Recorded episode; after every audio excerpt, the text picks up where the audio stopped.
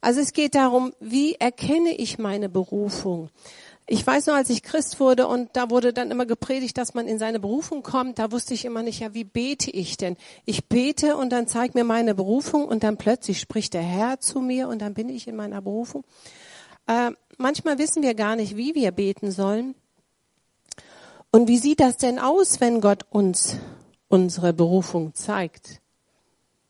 Ähm, es ist es ist wirklich immer ein Puzzleteil ein Puzzleteil nach dem anderen.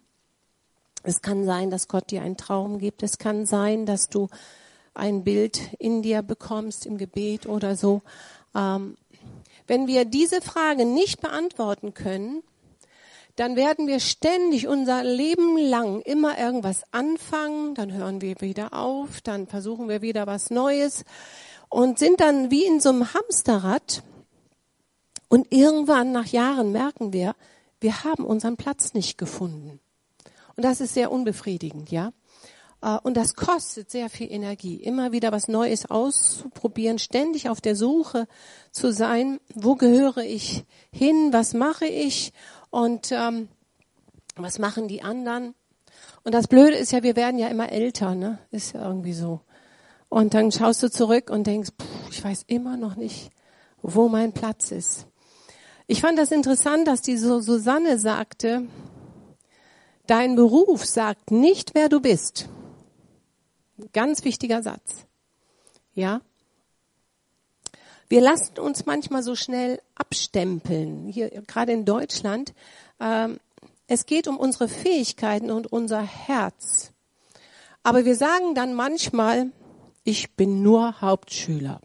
Hast du wieder so einen Stempel in dir. Oder ich bin ich bin Abiturient. Also dein Beruf, den du hast, der sagt nicht viel über dich aus.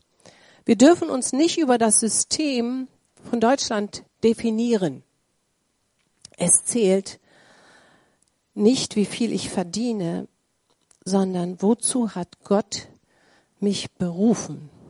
Irgendwann stehen wir vor Gott und dann ist die Frage, habe ich in meiner Berufung gelebt. Und wenn du in deiner Berufung lebst, dann ist da Leidenschaft und Energie. Und Gott möchte, dass wir Energie haben. Ja, es gibt so viele Seminare, wie bekomme ich Energie? Das ist das, was die meisten Menschen bewegt. Wie bekomme ich Energie? Ähm, wir können durch das Internet so viel kopieren und reinschauen und ähm, in so viele Bereiche hineinschnuppern. Wir können so viel durch Performance erreichen, aber in deine Berufung kommst du nur über Gott. Ähm, du kannst deine Berufung nicht über Amazon bestellen.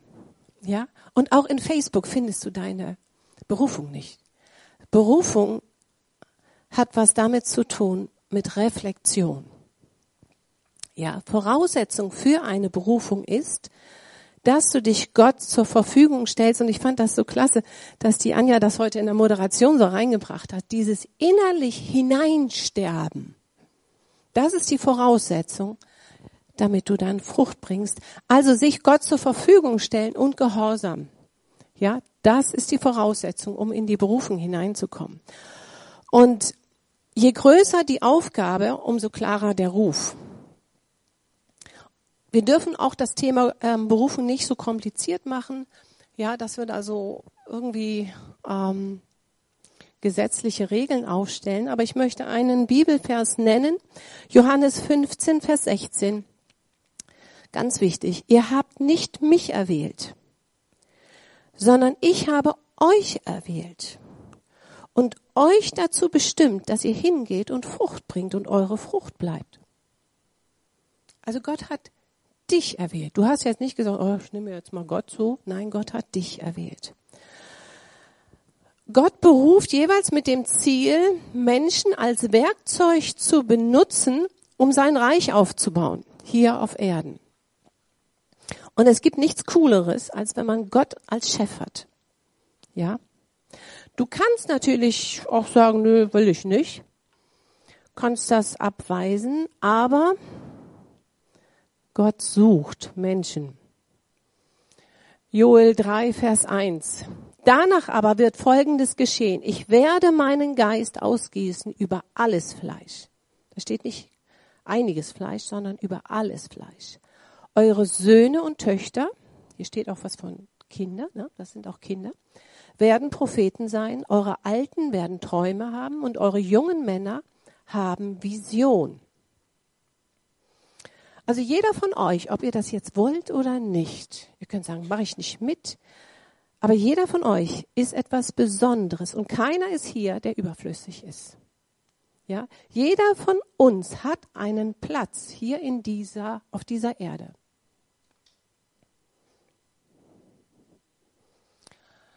Also du musst dann gucken, dass du deine Puzzle irgendwie zusammenkriegst. Ja. Es geht nur darum, dass wir die Puzzle richtig zusammenlegen dass wir erkennen, was ist unser Platz. Sprüche 29, Vers 18. Ist ein bisschen anders. Ohne prophetische Weisung wird ein Volk zügellos.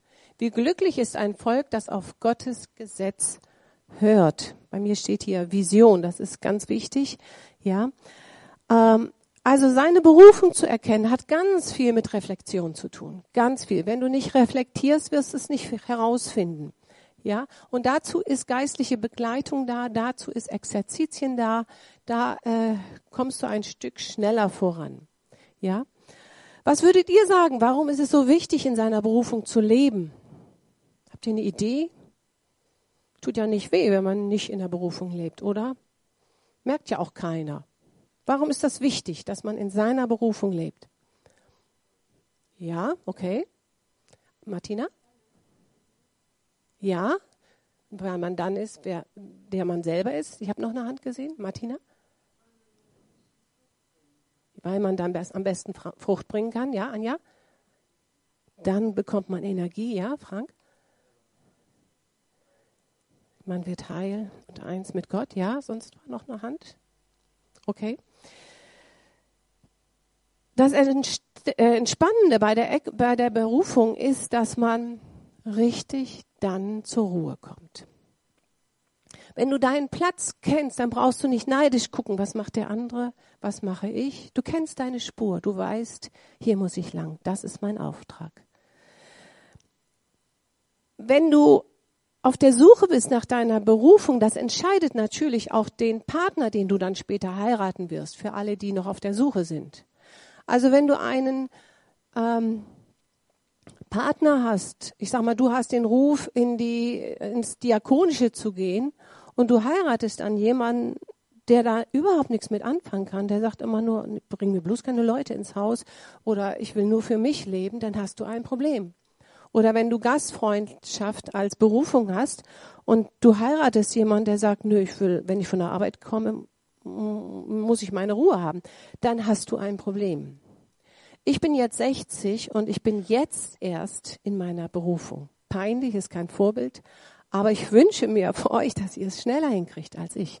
Aber ich kenne den Unterschied, wenn man in der Berufung ist und wenn man sie nicht ist. Was heißt noch nicht? Bei mir war der Weg sehr weit und seit ich mich jetzt voll auf meine Beratungspraxis konzentrieren kann, boah, ich entspanne mich. So, ja. Aber die Zeit davor war auch wichtig.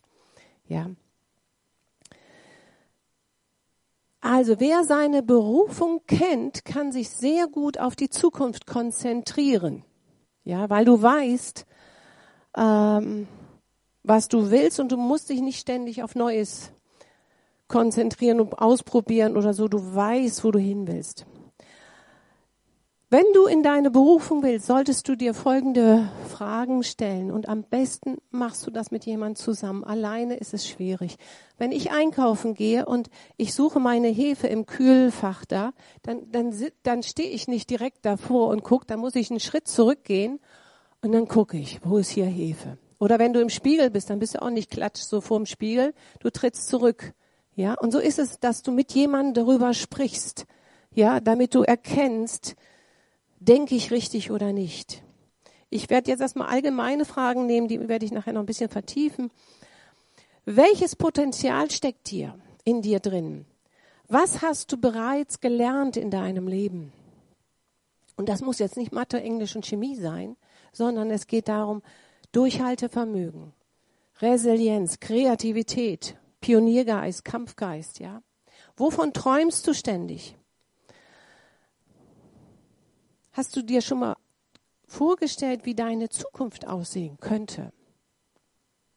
In meinem Alter, wenn ich so mit anderen Frauen spreche, die sagen mir alle so, jetzt, jetzt will ich mal nur an mich denken. Puh, dachte ich. Wer weiß, wir werden wahrscheinlich 100, ne? so, so laut Statistik. 40 Jahre nur an sich denken, das ist anstrengend, glaube ich. Ne? Wofür schlägt dein Herz? Die Apostel hatten den Auftrag, das Evangelium zu verkündigen. Die haben nicht gefragt, wie viel verdiene ich dabei. Ja, das war ihr Auftrag, das haben sie einfach gemacht. Und sie waren bereit dafür zu leiden und zu sterben. Also nochmal, um in die Berufung zu kommen, ist die Voraussetzung, dass ich eine Herzenshaltung habe, ich will ihm folgen. Nicht mit dem Kopf, sondern mit dem Herzen. Ich muss mit Gott auf einer Wellenlänge sein. Das ist ein Riesenunterschied, ob ich nur sage, ich folge oder ob ich sage, ich bin mit ihm auf Wellenlänge.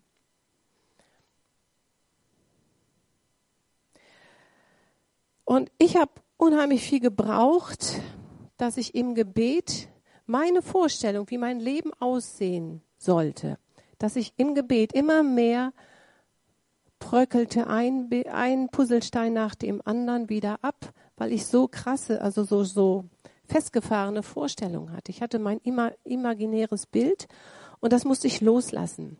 Deshalb ist ein Gebetsleben total wichtig. Ohne Gebetsleben wirst du nicht in deine Berufung kommen.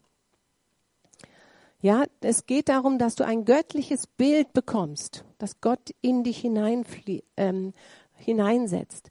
Wenn du dann anfängst zu beten, dann entsteht ein Kampf. Vielleicht kennt ihr das. Sobald du im Gebet bist, kommt dieser Kampf, der ist ganz normal, dass du dann erkennst, ich kann es eigentlich gar nicht. Ja, du siehst deine Schwächen plötzlich, natürlich auch deine Stärken, aber deine Schwächen kommen dann im Gebet hervor und dann sagst du wie Jeremia, ach, ich bin doch viel zu jung, ich kann das nicht, schick jemand anders. Das ist ein Kampf, der überwunden, überwunden werden muss. Manche sind auch so aktiv in ihrem Leben, dass sie gar nicht merken, dass sie in ihrem Hamsterrad leben. Das ist ganz gefährlich, ja. Ähm, manche fühlen sich ja sehr wichtig, wenn sie sehr beschäftigt sind. Sie arbeiten hart, ohne ihr Leben zu reflektieren und das rächt sich. Das rächt sich. Ich weiß das aus der Beratungspraxis, das rächt sich. Menschen ohne Vision arbeiten hart, ohne zu wissen, wofür. Und wenn du nicht reflektierst, wirst du nicht in deine Berufung kommen. Du wirst beschäftigt sein, ja, aber du wirst nicht in deine Berufung kommen. So, und ich möchte euch jetzt fünf Punkte, glaube ich, sind es nennen. Äh, die solltet ihr euch aufschreiben vielleicht, dass ihr euch daran so ein bisschen orientiert, weil die eigentlich immer gelten. Der erste Punkt ist, schau dir deine Geschichte an. Was ist bis jetzt in deinem Leben passiert? Schau es dir an. Am besten du sprichst mit jemand anders darüber. Huch, das war zu viel. Deine Geschichte. Welche Spur hast du bis jetzt hinterlassen? Welche Namen trägst du in dir? Ganz wichtig. Welche Erfahrungen hast du gemacht und welche Kämpfe hast du schon gekämpft? Und wo hast du Siege errungen? Die Siege sagen ganz viel über deine Berufung aus. Alles, was wir bis jetzt erlebt haben, das prägt uns. Es geht nicht darum, dass wir in der Vergangenheit leben und die immer wieder hochholen. Es geht um den roten Faden, den du entdecken solltest. Ich habe die Ursula jetzt mal gebeten, ähm, sie ist dabei, in ihre Spur zu kommen. Und sie hat schon den ersten Schritt in die richtige Richtung gemacht. Und ich bitte sie jetzt mal kurz zu erzählen, wie sie das geschafft hat. Ja, ich habe mir tatsächlich meine Geschichte angeguckt. Ich hatte ja einige äh, Verluste, Trauererfahrungen, habe dann zunächst gedacht, ähm, vielleicht in Richtung Notfallseelsorge und Henny hat mich die ganze Zeit so ein bisschen begleitet mit ihrer Beratung und sagte dann, das ist sehr belastend sicherlich. Dann habe ich einen alten Klassenkameraden wieder getroffen, der als Arzt in, ähm, im Rettungswagen mitfährt und nur diese Noteinsätze macht und dann sagte er, er macht es total gerne, aber ihm fehlt hinterher zu wissen, was ist aus den Leuten geworden oder eine Rückmeldung mal zu kriegen. Und dann habe ich so gedacht, nee, das ist eigentlich nicht das, was ich möchte. Ich möchte lieber ein bisschen Beziehung und einen längeren Kontakt. Dann habe ich das abgehakt.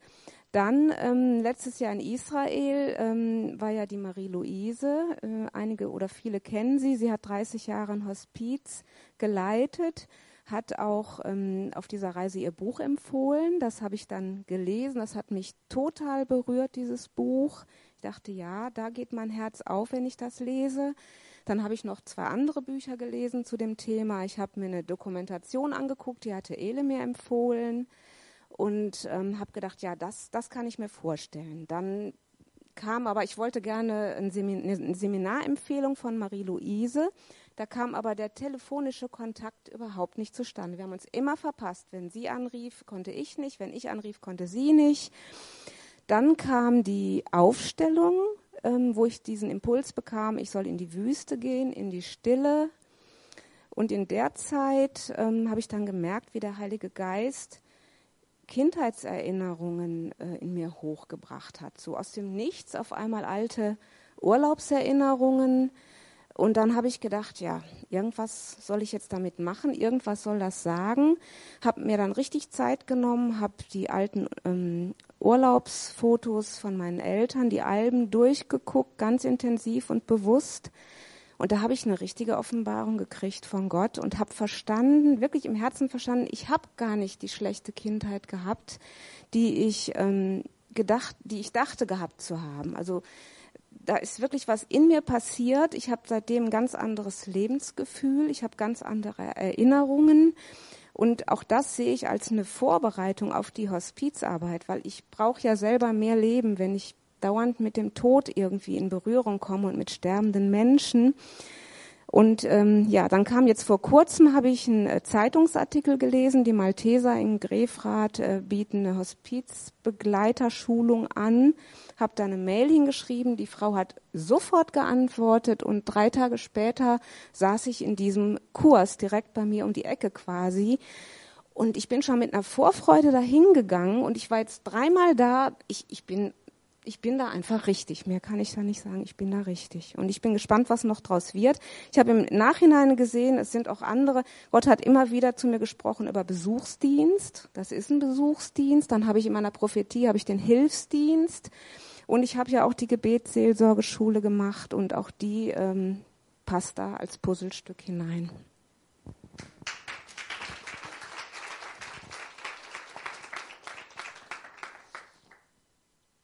Ja, danke, Ursula.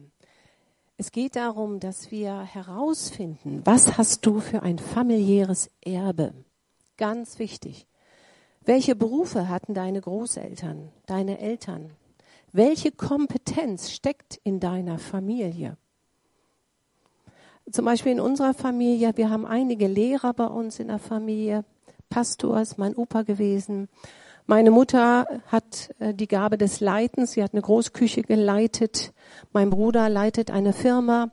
Äh, wir haben fast alle eine hohe Resilienz. Ähm, sowas sollte man sich anschauen, ja. Oder auch welche Interessen und Eigenschaften sind in der Familie. Burkhards Familie ist zum Beispiel missionarisch ganz äh, interessiert. Ja, das solltest du dir anschauen. Daraus entsteht dann ein Bild. Warum ist das so wichtig?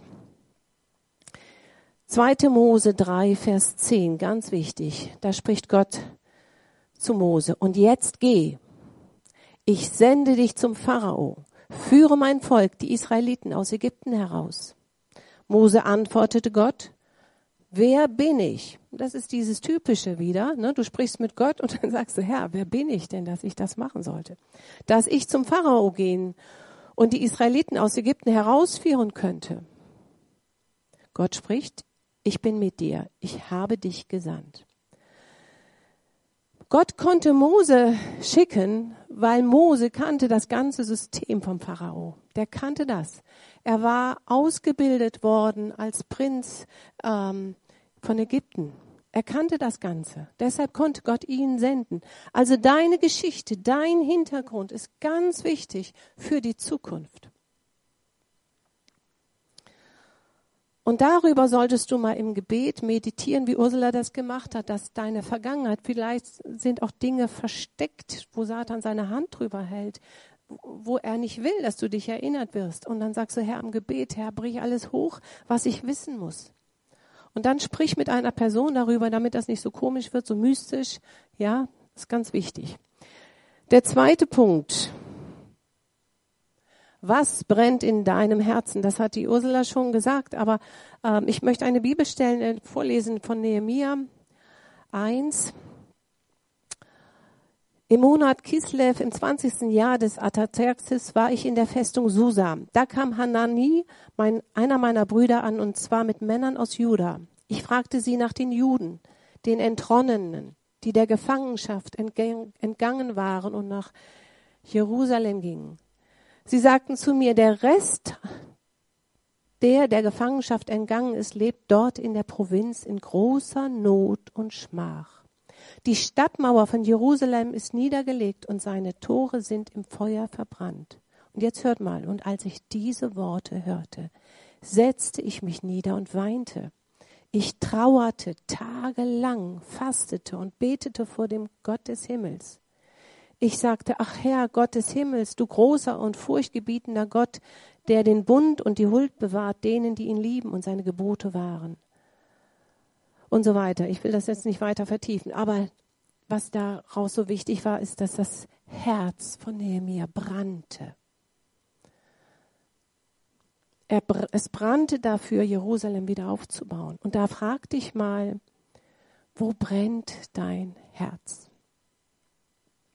Wofür brennt dein Herz? Achte auf dein Herz und nicht auf deinen Kopf. Welche Predigten gehen immer wieder in dein Herz hinein? Das sagt etwas über deine Vision aus. Welche Filme, welche Bücher liest du ständig? Ja? Wenn du immer Comic liest, dann weiß ich auch nicht, wo Gott dich dahin führt, ne? Welche Menschen ziehen dich ständig an? Welche Themen sprichst du immer wieder an? Wenn du natürlich ständig über äh, Freizeit und Essen sprichst, dann wird schwierig, ne? Dann weißt du auch, wo du stehst, ja? Es geht um eine ganz natürliche Reaktion in deinem Inneren. Also mit mir kannst du nicht über Technik reden, ne? Das, das geht bei mir nicht, ja? Äh, aber sobald es um Menschen geht, um innere Heilung, da, da kannst du mit mir sprechen, ja? Da geht mein Herz auf. Alles, bei mir ist es so, alles, was sich bewegt, da geht mein Herz auf.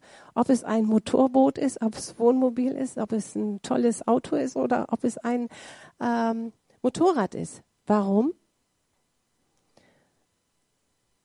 Wir sind alle vier Jahre umgezogen als Kinder, weil die Schule von meinem Vater immer einging. Das war so ein kleines Dörfchen, wo wir wohnten wenn du mich in eine Kunstausstellung, so Bilder oder so, da, da kriege ich die Krise, da bewegt sich ja nichts.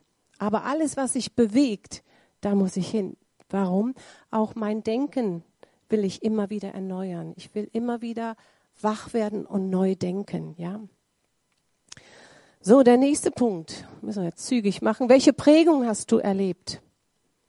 Wer zum Beispiel arm aufgewachsen ist, der kann davon ausgehen, dass Kreativität in ihm ist. Ja? Ganz normal. Wenn man äh, arm ist, muss man kreativ werden. Welche, welchen Stellenwert hatte Leistung oder welchen Stellenwert haben Menschen in dir? Da ich zum Beispiel mit meiner, mit meiner Bekehrung habe ich meine Familie verloren, sie haben mich herausgeschmissen, äh, ist durch diese Prägung, die ich erlebt habe, dass ich keine Familie hatte, habe ich die Vision, eine Gemeinde zu gründen, wo andere Familie erleben. Ganz logisch. Ich bin mit drei Brüdern aufgewachsen und ähm, die haben nie Rücksicht darauf genommen, dass ich ein Mädchen bin. Äh, deshalb habe ich ein bisschen mehr, ich sag mal Resilienz oder belastbar bin ich schon ein bisschen mehr als manche, weil ich mit drei Brüdern aufgewachsen bin. Das macht auch was aus, diese Prägung. Ja. Oder weil ich sehr viel Leid erfahren habe, kann ich eine Beratungspraxis haben. Dieses, was hast du für eine Prägung? Erkenne deine Fähigkeiten, das ist wichtig. Alles, was wir können, motiviert uns. Wo blühst du auf? Wo vergisst du die Zeit? Ich fand das so schön. Wir waren jetzt auf diesem Konzert von der Dorothee, was sie organisiert hat. Tolle Atmosphäre, aber du sahst diese Leidenschaft der Musiker. Das war so schön. Man fühlte sich so wohl. Du merkst, da, da, da war der Heilige Geist, ja. Wo kannst du, was kannst du besonders gut und was fällt dir vielleicht leichter als andere? Ja. Auch darüber kannst du mal mit Gott und mit anderen Menschen sprechen. Es ist wichtig, dass du ein richtiges Einschätzungsvermögen hast. Also, wenn ich jetzt sagen würde, ich möchte ab heute in die Technik nur, weil ich meine Kochplatten bedienen kann, dann würdet ihr sagen, hey, nee, ich glaube, da hast du ein Problem, ja? Also man muss sich schon richtig einschätzen können. Es geht darum, dass du ein weiteres Puzzleteil in deinem Leben erkennst. Wenn wir etwas tun, was wir können, bekommen wir Energie, um was Neues wieder zu machen. Ja? Also frag dich mal, was motiviert dich? Sind es Menschen? Kommunizierst du gerne? Organisierst du gerne? Planst du gerne? Bist du lieber künstlerisch aktiv? Bist du eher ein Detailmensch? Musizierst du gerne? Alles, was dich motiviert, bau es aus, damit du Energie bekommst. Wenn du einen Job hast, den du überhaupt nicht magst, du sagst, boah, da bin ich so kaputt nach dem Job, dann reicht es, wenn du 80 Prozent in diesen Job, Job investierst und sagst, ich habe aber 20 Prozent, wo ich Energie bekomme. Ohne meine Beratungspraxis hätte ich die Gemeinde nicht leiten können, weil in der Beratungspraxis habe ich Energie bekommen für diese Gemeinde. Jetzt hat Burkhard das ja übernommen, aber ich hätte es nicht hingekriegt. Ja, die Beratungspraxis hat mir Energie gegeben für die Gemeinde. Nochmal, Petrus erhielt nach der Auferstehung von Jesus den Auftrag, das Wort Gottes in alle Welt zu verkündigen. Der hat nicht gesagt, Jesus, wir müssen jetzt erstmal einen Vertrag machen. Wie viel kriege ich dann, wenn ich in die Rente komme? Wie viel bezahlst du mir dafür? Nein, er hat sich einfach zur Verfügung gestellt.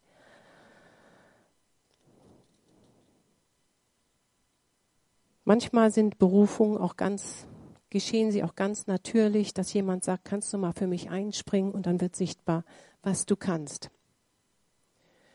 Wie sieht dein Umfeld aus? Schau dir genau dein Umfeld an.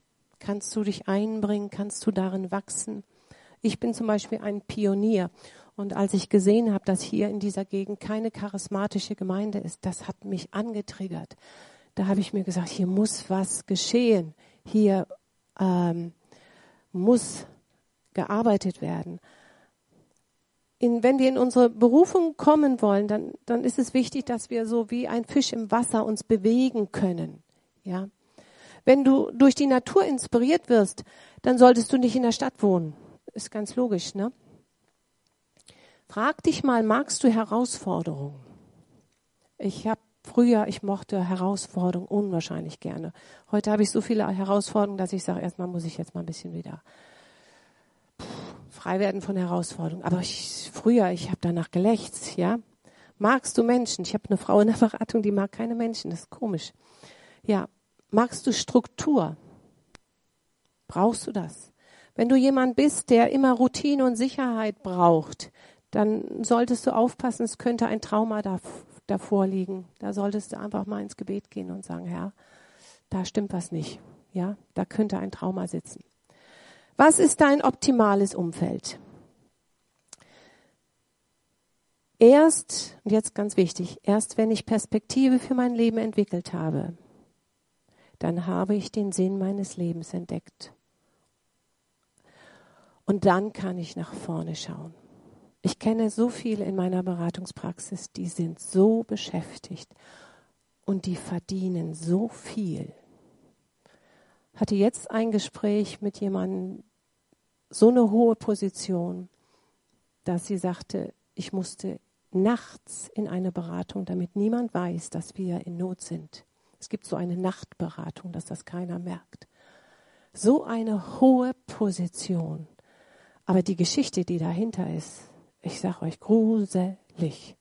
Nur weil jemand eine hohe Position hat oder viel Geld verdient, wenn man mal dahinter schaut, was da ist, was sie für Aufputschmittel nehmen müssen und so weiter. Gruselig, ja. Viktor Frankl hat Folgendes gesagt.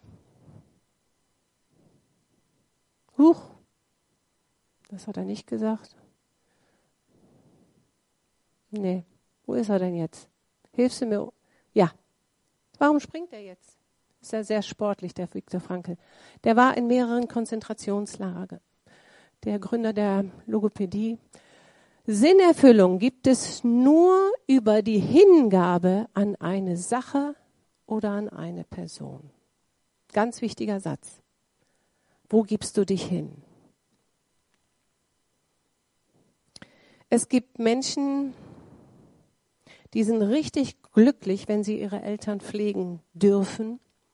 Wenn sie dann sterben, fallen sie in ein tiefes Loch.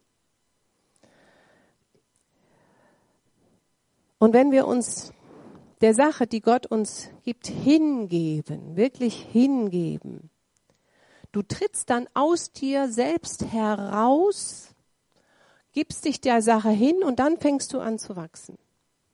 Das ist ganz wichtig. Es geht darum, dass du den Sinn deines Lebens erkennst. Oh, jetzt, oh, ist jetzt, ach, was, äh, Leo, jetzt musst du mir helfen. Wo, wo ist denn dieser? Ja, genau. Kriegen wir das jetzt noch hin? Ja. Guck mal, geht doch. Wie sieht dein Umfeld aus und welche Nöte triggern dich an? Welche Dinge in dieser Welt möchtest du unbedingt verändern? Du guckst dir das an und sagst, das kann doch so nicht bleiben. Ja, welche Werte hast du in dir? Welche Wünsche und Träume kommen in dir hoch? Einige von euch wissen das ja schon.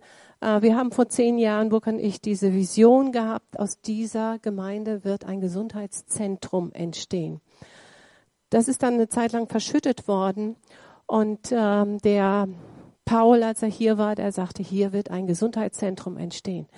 Die Susanne letzten Sonntag, hier wird ein Gesundheitszentrum entstehen. Und der Michael Winkler hat es im Rahmen seiner Predigt inhaltlich auch reingebracht. Dafür träumen wir schon seit zehn Jahren und in diese Richtung wollen wir gehen.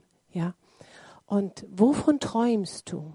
Es ist wichtig, wenn du Träume hast, das ist jetzt zehn Jahre her, ähm, dass man das nicht aufgibt. Ja. Gott spricht immer wieder in seinem Wort davon, dass er uns Vision geben will. Aber, und jetzt kommt die Voraussetzung, du bekommst nur Vision, wenn du Gott liebst. Erst kommt die Liebe und dann kommt die Vision. Wir haben damals der Prophet, der über uns beide gesprochen hat, hat gesagt, je größer deine Liebe, desto größer die Vision. Das heißt, ähm, wenn du im Moment keine Liebe zu Gott hast, bete dafür, dass Gott dir Liebe gibt. Da kann man für beten. Ähm, wenn, wenn du eine Vision haben willst, dann geht es nicht ohne Liebe. Je größer die Liebe zu Gott, desto größer die Vision. Und über diese Gemeinde wurde gesprochen, dass wir eine große Vision haben sollen. Und dann bekommt unser Leben eine neue Ausrichtung. Und dann sind wir sogar ein, bereit, einen hohen Preis dafür zu bezahlen. Es geht hier nicht um Geld. Geld macht nicht glücklich. Könnt ihr mir erzählen, was ihr wollt. Geld macht nicht glücklich.